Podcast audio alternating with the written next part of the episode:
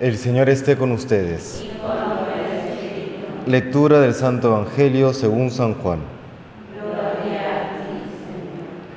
En aquel tiempo dijo Jesús a los fariseos, Yo me voy y me buscaréis y moriréis por vuestro pecado. Donde yo voy no podéis venir vosotros. Y los judíos comentaban, ¿será que va a suicidarse y por eso dice, Donde yo voy no podéis venir vosotros? Y él continuaba, Vosotros sois de aquí abajo, yo soy de allá arriba. Vosotros sois de este mundo, yo no soy de este mundo. Con razón os he dicho que moriréis por vuestros pecados, pues si no creéis que yo soy, moriréis por vuestros pecados. Ellos le decían, ¿quién eres tú? Jesús les contestó, ante todo, eso mismo que os estoy diciendo Podría decir y condenar muchas cosas en vosotros, pero el que me envió es veraz y yo comunico al mundo lo que he aprendido de él. Ellos no comprendieron que les hablaba del Padre. Y entonces dijo Jesús, cuando levantéis al Hijo del Hombre, sabréis que yo soy y que no hago nada por mi cuenta, sino que hablo como el Padre me ha enseñado. El que me envió está conmigo no me ha dejado solo, porque yo hago siempre lo que le agrada. Cuando les exponía esto, muchos creyeron en él. Palabra del Señor.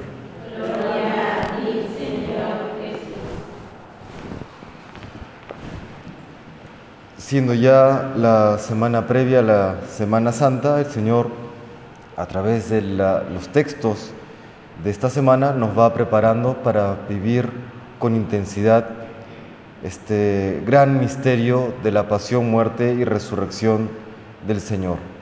Y encontramos el día de hoy este discurso del Señor en que hace un paralelo con lo que hemos escuchado en la primera lectura del libro de los números, en que el pueblo de Israel, una vez más por su reclamo, por su reproche a Dios, por su rabieta, es castigado por el Señor y se les envía serpientes y para quedar sanos tras la mordida de la serpiente, debe cada uno levantar los ojos, levantar la vista hacia aquella serpiente de bronce que por orden del Señor Moisés había forjado.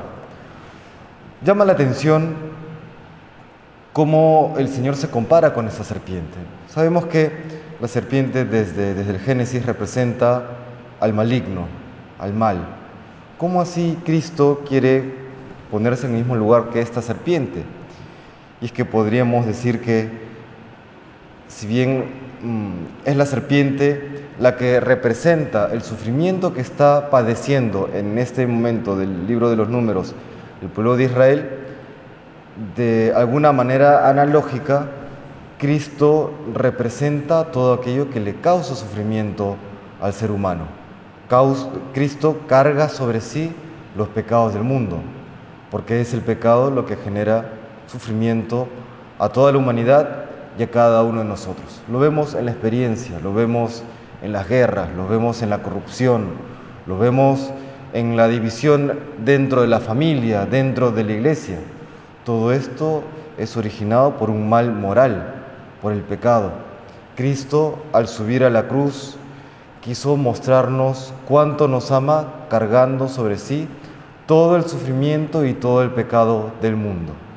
Eso que los judíos y gentiles fueron incapaces de comprender, porque era locura y necedad para ellos, pues para el cristiano, para aquel que ha aprendido a ver el mundo con los ojos de Cristo, comprende que en la cruz no solamente hay sufrimiento, si hay sufrimiento es porque hay amor. A más sufrimiento porque Cristo carga con todo ese sufrimiento tan cruento, tan terrible? Es porque hay mucho amor. Y más, el sufrimiento solamente es una muestra del infinito amor que Dios nos tiene. Hay muchas personas, por ejemplo, que en Semana Santa eh, recomiendan ver la, pasión del Señor de, Mel Gibson, ¿no? Y hay muchas otras que dicen, no yo, no, yo no puedo ver esa película, es muy cruenta. Es cierto que es cruenta, pero también eh, refleja el gran amor que Dios nos ha tenido. aquella persona que solamente se queda en los golpes, en los azotes, en la sangre, en la crueldad, pues no ha comprendido cuánto Dios nos ama. ¿No? Es, eh, ciertamente es, es dura, es, es, cruda, pero en esa crudeza, en, ese, en esa pasión que desgarra el alma, comprendemos también cuánto Dios nos ama. Por eso hay que preparar el corazón. ¿No? Para una sociedad de confort, para una sociedad en que todo tiene que ser entretenido, eh, pues claro, mm, la, pasión del Señor resulta incómoda, resulta difícil. Para aquel corazón que ha aprendido, o por lo menos está en el proceso de amar como Dios ama, pues claro que resulta un, un estímulo para salir del pecado, para ya atender con más fuerza a la santidad. Pues eso le pedimos al Señor.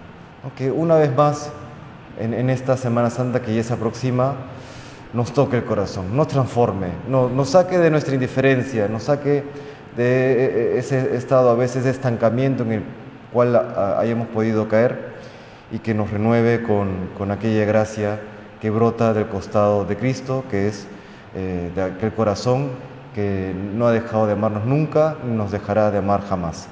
Que Dios nos bendiga.